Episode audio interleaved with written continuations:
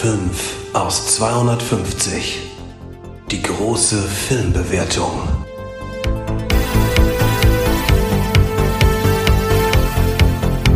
Fünf aus 250, Folge 3. Der Nico hat in seinem wunderbaren Jingle ja schon gesagt. Und mit dabei natürlich der Filmschaffende, der Mann, der in Erwin Bröll schon an den Rand der Verzweiflung gebracht hat, weil er selbst schon so viele Filmprojekte eingereicht hat im niederösterreichischen Fonds. Und äh, er wird uns einiges zu erzählen haben über die Filme 10, na 11 bis 15 der Internet Movie Database. Hallo Christian. Hallo Olli, danke für die liebe Einleitung. Ja, wir haben heute einiges vor.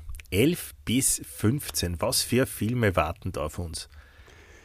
Ähm, immer Klassiker, das sind die ganzen 250, aber jetzt kommen sind ein paar wieder mal meiner Lieblingsfilme, meiner absoluten, also meiner persönlichen Top 20 dabei.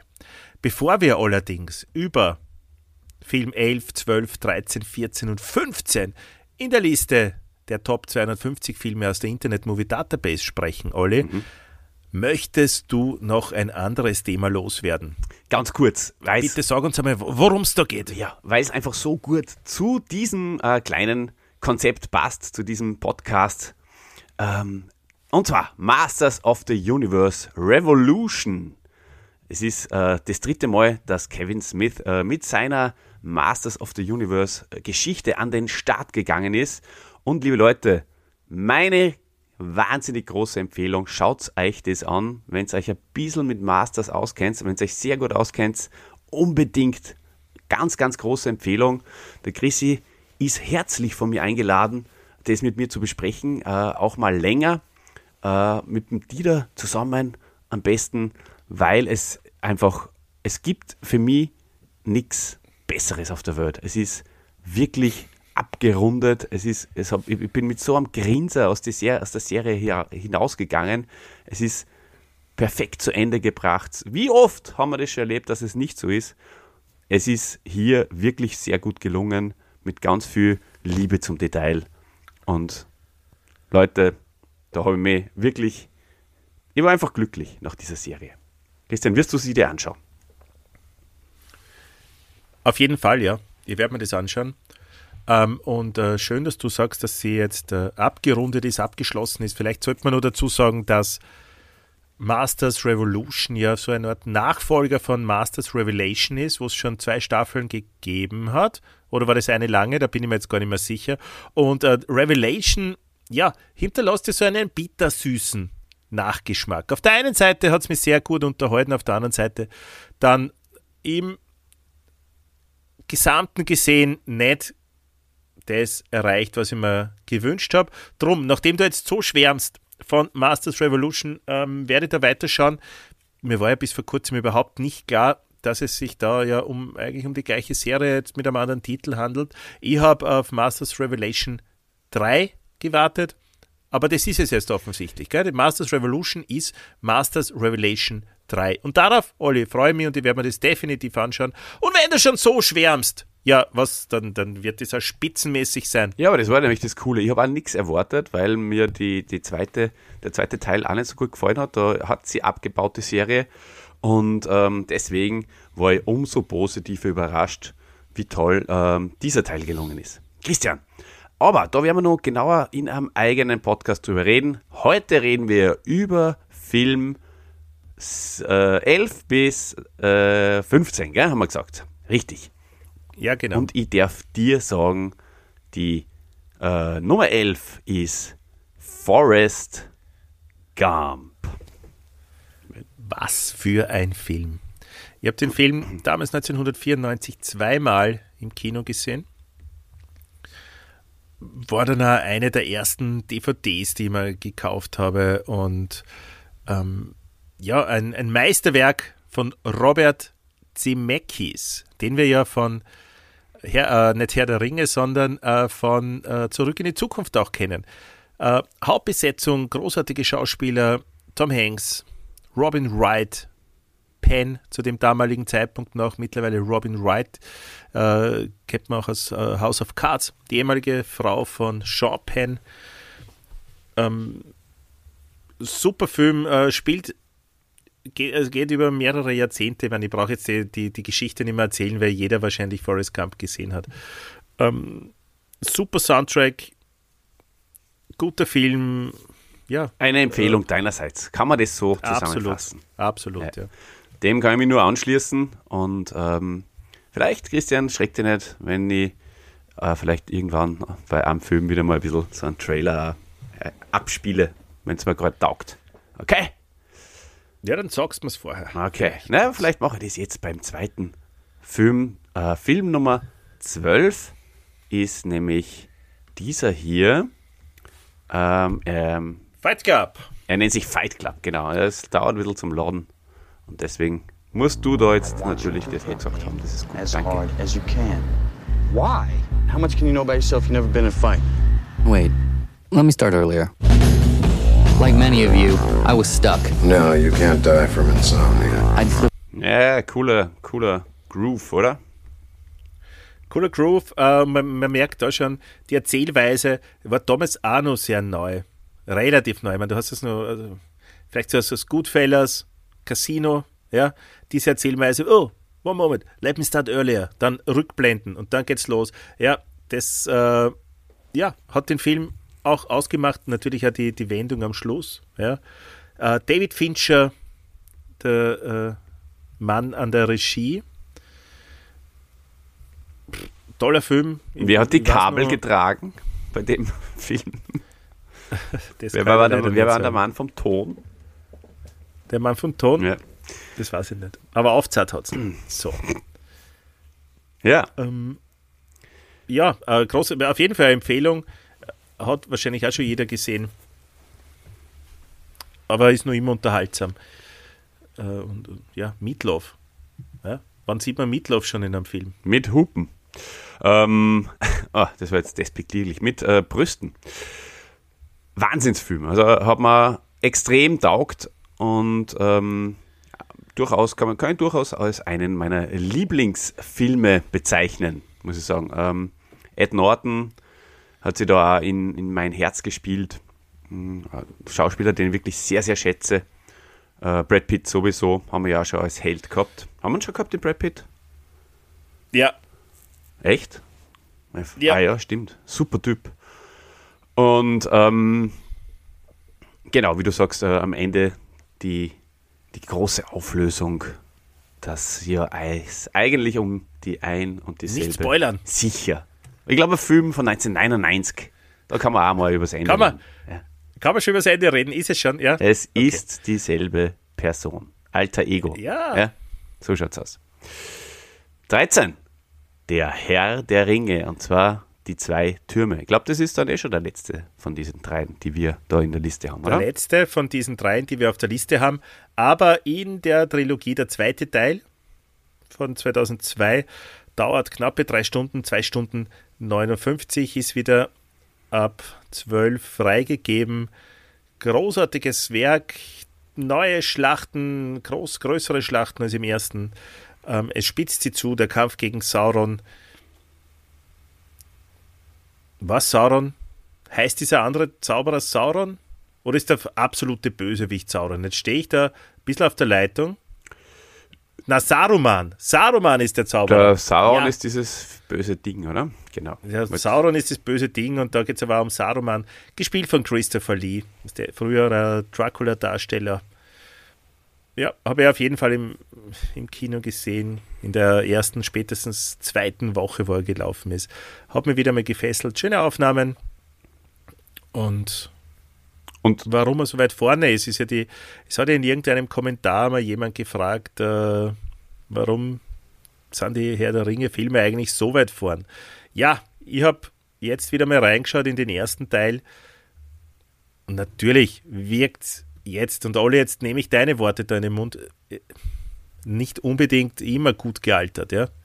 Diese so, so Bluescreen oder Blue, äh, Greenscreen Aufnahmen, ja, wirken mittlerweile alt, aber so das Ganze rundherum, das, das, da haut schon sehr, sehr viel hin bei diesen Filmen. Und ich glaube, äh, warum die so gut bewertet sind, hängt auch damit zusammen, dass das einfach so ein Monsterprojekt war, das ja auch bis damals noch als unverfilmbar gegolten hat.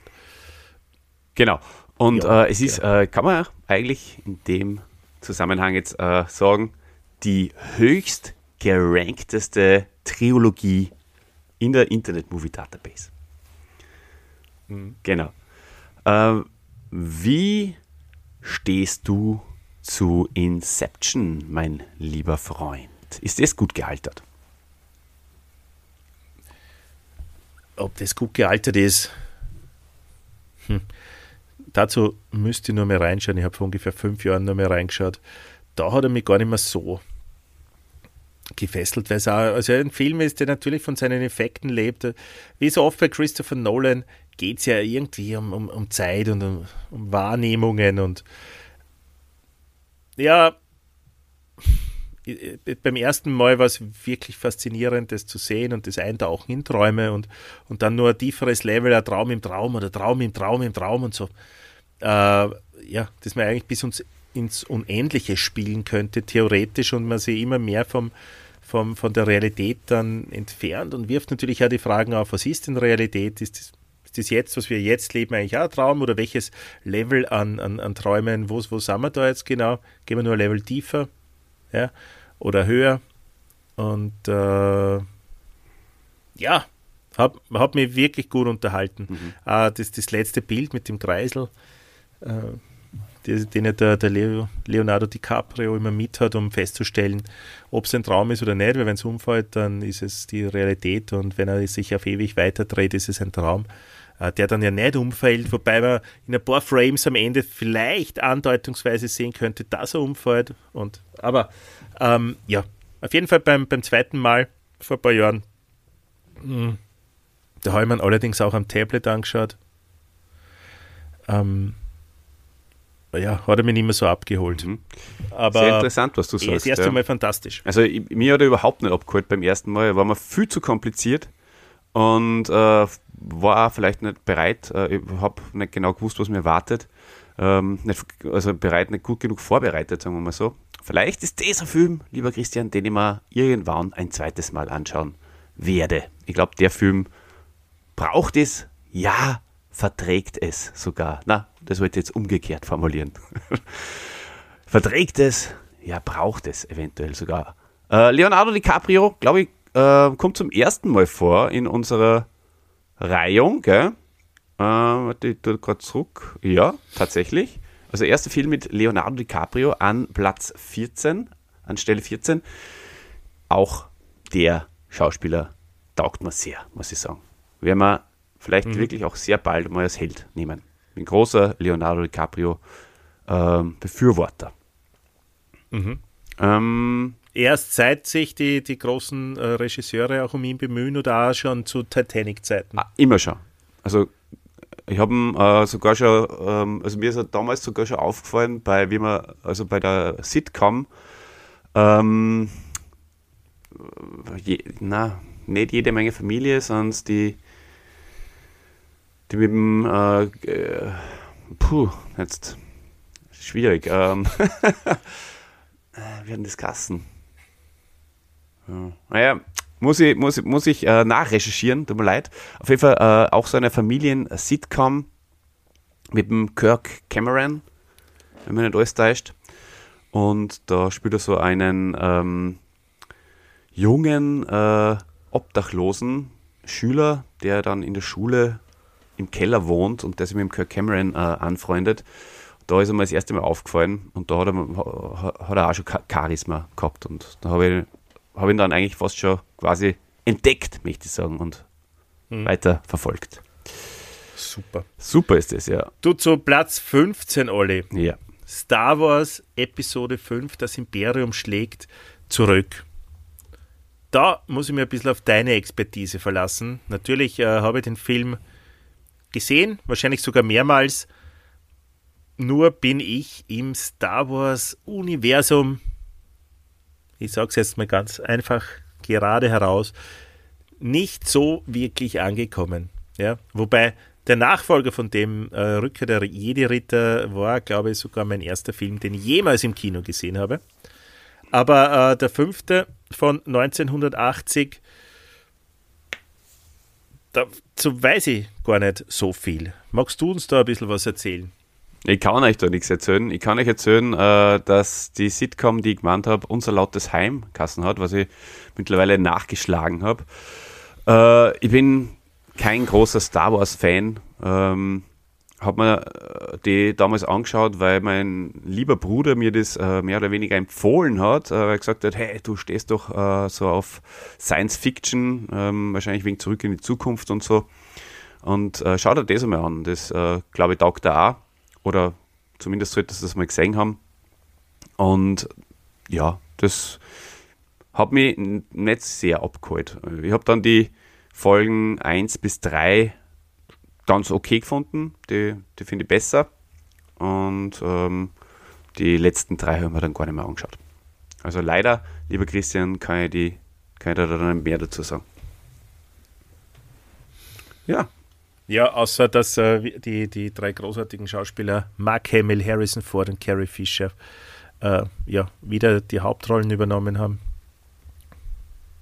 Ja, mehr kann ich wirklich. George Lucas natürlich ähm, hat das Drehbuch geschrieben, aber. Ja, aber das ist ja das Coole. Ich, ich, ich finde ja, diese, dieses Konzept sollte gar nicht ähm, jetzt äh, dafür da sein, ähm, unseren geliebten Hörern und Hörerinnen äh, zu jedem Film jetzt äh, wahnsinnig viel zu erzählen. Wenn wir was wissen, dann äh, machen wir das. Wenn wir es äh, nicht wissen, dann sagen wir das, weil ich glaube, die Leute interessiert es einfach, wie äh, wir die Filme bewerten oder beziehungsweise ob wir es gesehen haben und äh, wenn wir es nicht gesehen haben, ist es genauso okay. Sie sind, wie du schon sehr oft äh, erwähnt hast, ja auch Verzeihende, unsere Hörenden. okay, es ist jetzt soweit. Letztes Mal haben wir es nachgereicht. Diesmal machen wir es, bevor wir den Abspann äh, einspielen. Lieber Christian, darf ich die bitten, äh, an die äh, Trennwand zu kommen? Und äh, hier ist Ihre Ranking-Bewertung. Von, von hinten oder von vorne? Das ist, wie es dir beliebt, lieber Christian. Wie es mir beliebt. Mhm. Okay. Dann auf Platz 5 der heutigen fünf Filme. Somit der schlechteste der fünf ist äh, Star Wars Episode 5. Kaum überraschend, aber. Na, wirklich nicht, ne? Der Fairness halber, ja, muss ich das schon nur mehr erwähnen. Auf Platz 4, und da wird es dann schon schwierig für mich, ist. Hm, ja. Ist Inception. Auf Platz 3. Der Herr der Ringe. Auf Platz 2 Fight Club und auf Platz 1 Forrest Gump. Ihr macht es eigentlich genauso, wie es in der Internet Movie Database steht. Aber ah, das entspricht ja. meiner, meiner äh, Wertung. Was sagst du, Olli? Ist jetzt ein bisschen schwierig, ähm, nachdem ich, also, damals, also ich sage jetzt mal aus der Sichtweise, wie ich es damals äh, empfunden habe und gesehen habe, würde ich sagen Inception 5, Star Wars 4, Herr der Ringe 3, Forrest Gump 2 und Fight Club 1, wobei beide ersten und zweiten Rang wirklich herausragend gut finde. Und alle die drei anderen eigentlich eher nicht so gut. Super. Ja. Olli, es hat mich wieder mal sehr gefreut, mit dir über fünf Filme da ein bisschen zu plaudern. Wir hören uns in einer Woche schon wieder drüben bei die rechte und die linke Hand des Podcasts. Mhm. Und ich verabschiede mich jetzt von euch. Alles Gute, alles Liebe und bleibt uns gewogen. Kommt mir jetzt einmal in den Sinn. So, weiß nicht warum. Olli. Ja. Ciao.